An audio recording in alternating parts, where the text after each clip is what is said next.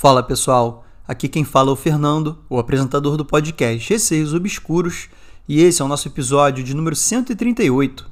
Quem quiser ouvir mais episódios pode acessar o site apoia.se barra Receios Obscuros Podcast e lá vão ter 27 episódios extras disponíveis para os assinantes. É apenas 10 reais mensais e você contribui para o podcast crescer e ainda ouve aí esse conteúdo extra. Quem quiser enviar os seus relatos, o e-mail é receiosobscuros.gmail.com ou pode enviar por direct no Instagram, arroba receiosobscuros. Sigam o podcast no Spotify para estarem recebendo sempre as atualizações dos novos episódios. Inclusive, deem 5 estrelas para o podcast no Spotify, isso ajuda bastante. E entrem no grupo do Telegram, é só de estar na busca Receios Obscuros. E vamos para o episódio. História 1 Atrás da Parede. Foi enviado pela Luísa por e-mail. Oi, Fernando. Me chamo Luísa, sou de Teresina, Piauí. Conheci o seu podcast há pouco tempo e estou maratonando decidi vir contar esse relato que aconteceu na minha infância. Eu tinha cerca de 6 anos, hoje tenho 22, mas me lembro claramente do que aconteceu naquela noite. Nessa época, meu pai trabalhava viajando, e quando ele estava fora, eu, minha mãe e meu irmão caçula dormíamos juntos na mesma cama no quarto dos meus pais. A nossa casa era bem simples, não tinha porta, só uma cortina que quase sempre ficava aberta. Certo dia estávamos dormindo quando eu acordei de madrugada com vontade de ir ao banheiro. Mas antes mesmo de me levantar, olhei para a porta do quarto e tinha algo. Era uma figura totalmente escura, parecia uma sombra sólida. Pelo corpo, identifiquei ser uma criança, pois era bem pequena. Tinha um cabelo um pouco abaixo do ombro, meio ondulado e com frizz. Não tinha rosto, mas eu conseguia ver claramente a silhueta de uma menina. Ela estava parada, meio que escondida atrás da parede somente com a cabeça e parte do tronco olhando para dentro do quarto. Eu a encarei por uns três segundos e ela se escondeu, mas logo em seguida colocou a cabeça novamente, olhando para mim. E dessa vez estendeu a mão na minha direção e fez um gesto me chamando. Me lembro que na hora não senti medo, pois não entendia que aquilo poderia se tratar de algo sobrenatural.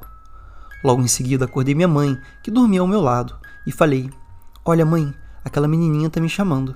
E quando olhei para a menina, ela tornou a se esconder. Minha mãe acordou sem entender, e eu contei para ela o que havia visto, e ela pareceu acreditar em mim, pois minha família já era acostumada a ter algumas experiências. Nós levantamos e fomos olhar pela casa, e não encontramos nada.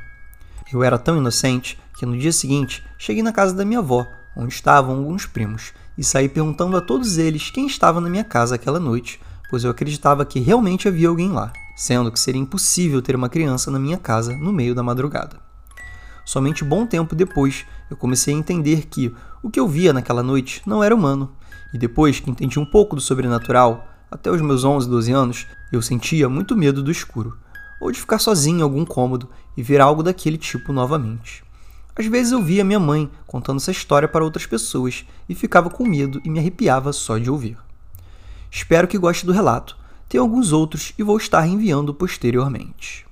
Luísa, muito obrigado pelo seu relato eu achei ele bem assustador, porque assim como em outros relatos aqui do podcast, essa figura aí chamando você é sempre uma coisa que particularmente eu fico com medo. Eu já comentei algumas vezes antes sobre essa questão de um espírito ficar ali no canto olhando para você e te chamando. O que aquilo quer, né? Realmente quer alguma coisa contigo? Quer fazer algum mal? Quer te mostrar alguma coisa? Então a gente fica sempre na dúvida. E toda dúvida dá medo, né? O que a gente tem medo, na verdade, é o que a gente não conhece. Então, ali, aquela figura escura ali, parecida com uma criança te chamando, é uma coisa que dá com certeza muito medo. E agora, vamos para a história 2: Pedindo para entrar. Foi enviado pela Ná por e-mail. Olá, Fernando. Me chamo Ná. Tenho 14 anos, mas os relatos aconteceram quando eu tinha 12 e 5/6 anos. Desculpe os erros de ortografia, meu português é bem imperfeito. Pode nomear os relatos como quiser. Esse relato aconteceu em 2021 eu estava em uma casa de aluguel com a minha mãe. Morava apenas com ela quando me mudei para essa casa. Eu não gostei nada da ideia. Sem contar que não gostava da casa nem do lugar. Ficava desconfortável. A casa tinha uma atmosfera fria e eu não me sentia muito bem. Lembro de ter ficado mal nessa época e ter emagrecido. Hoje estou melhor e bem mais saudável, em um lugar onde meus vizinhos são maravilhosos. Um dia eu tinha ido dormir, por volta das 10 e meia da noite, e eu gostava de dormir olhando para a luz do outdoor e das luzes que ficavam na rua, entrando pela janela. Visão bem legal. Eu conseguia ver qualquer coisa que passava em frente à casa, apenas olhando a sombra que fazia ao se aproximar. Observação: a casa era uma casa pequena, com uma área de serviço grande, uma sala onde tinha uma mesa para tomar café, e da sala você poderia ver um segundo quarto. A cozinha era pequena, e o quarto em que eu dormia era um quarto pequeno, o primeiro que se via quando entrava na casa, com uma mesa perto da cama, a cama que ficava no canto e a janela ficava bem em frente à cama, e tinha uma cômoda que ficava ao lado da cama. Tendo explicado isso, pode continuar. Eu estava olhando essa janela e vendo a árvore que ficava em frente à casa, até que eu vi, ou melhor, ouvi, batidas que ia da parte de baixo até a parte de cima. Eu senti um arrepio e o barulho se repetiu, só que com menos batidas. Sabe aquelas batidas quando alguém está pedindo para entrar, só que estendida? Eu me levantei devagar e me assustei. Minha mãe estava no quarto e eu não tinha notado. Ela estava tão confusa quanto eu. Eu perguntei: A senhora ouviu? Ela olhou para mim com a mesma cara de confusa, só que agora ela estava um pouco mais calma, tentando racionalizar, e pediu para que eu voltasse a dormir. O barulho se repetiu só mais uma vez, agora com apenas duas batidas, e parou. Mas lembro-me de ter dormido tranquilamente depois de tentar não pensar naquilo. Extra. A minha mãe falou um dia desses. Eu tinha voltado a falar enquanto dormia que estava vendo bichos. Hoje não vejo mais bichos. Que eu respondia e falava algumas coisas enquanto dormia. Tudo como se tivesse consciência do que estava falando, mas nunca sei e nem lembro como eu fiz tal coisa, pois eu estava dormindo. Ela falava que me ouvia falar que estava vendo coisas naquela casa enquanto dormia. E a minha mãe já estranhava a energia da casa e já ouviu coisas bem questionáveis naquela casa. Desculpe pelo relato curto, mas se quiser eu mando outras que tenho de parentes. Tem vários relatos de parentes que me contam. Obrigado pela atenção e parabéns pelo podcast incrível. Na, muito obrigado aí pelo seu relato. Eu achei interessante aí esse padrão de batidas, né? E começaram muitas batidas de cima para baixo, depois diminuiu o número de batidas e por fim, pela terceira vez e última, foram só duas batidas, né? Sempre me questiono se isso não tem algum significado, alguma coisa ali tentando passar alguma mensagem ou um código Morse, sei lá, qualquer coisa, né? Enfim, a gente fica aí sempre na área da imaginação, tentando entender o que aconteceu, mas de qualquer forma, como foram somente batidas que vocês ouviram, né? Não viram nada mais. Eu acho que pode haver assim alguma explicação lógica aí de alguma coisa batendo aí e fazendo esse barulho, né? Até porque foram só batidas, então, a princípio, talvez dê para explicar aí de alguma forma racional. E eu quero sim que você me envie mais relatos. Pode enviar aí quando você tiver um tempinho. História 3. Olhar sinistro. A pessoa preferiu não se identificar. Eu sou uma matinhense vivendo em Curitiba apenas e somente para fazer a faculdade dos meus sonhos, jornalismo. Nunca pensei que eu escrever sobre paralisia do sono para vocês. Tenho tantas histórias, mas essa vai ser a primeira e aconteceu na noite passada. Eu acordei umas 4 horas da manhã com um barulho na porta.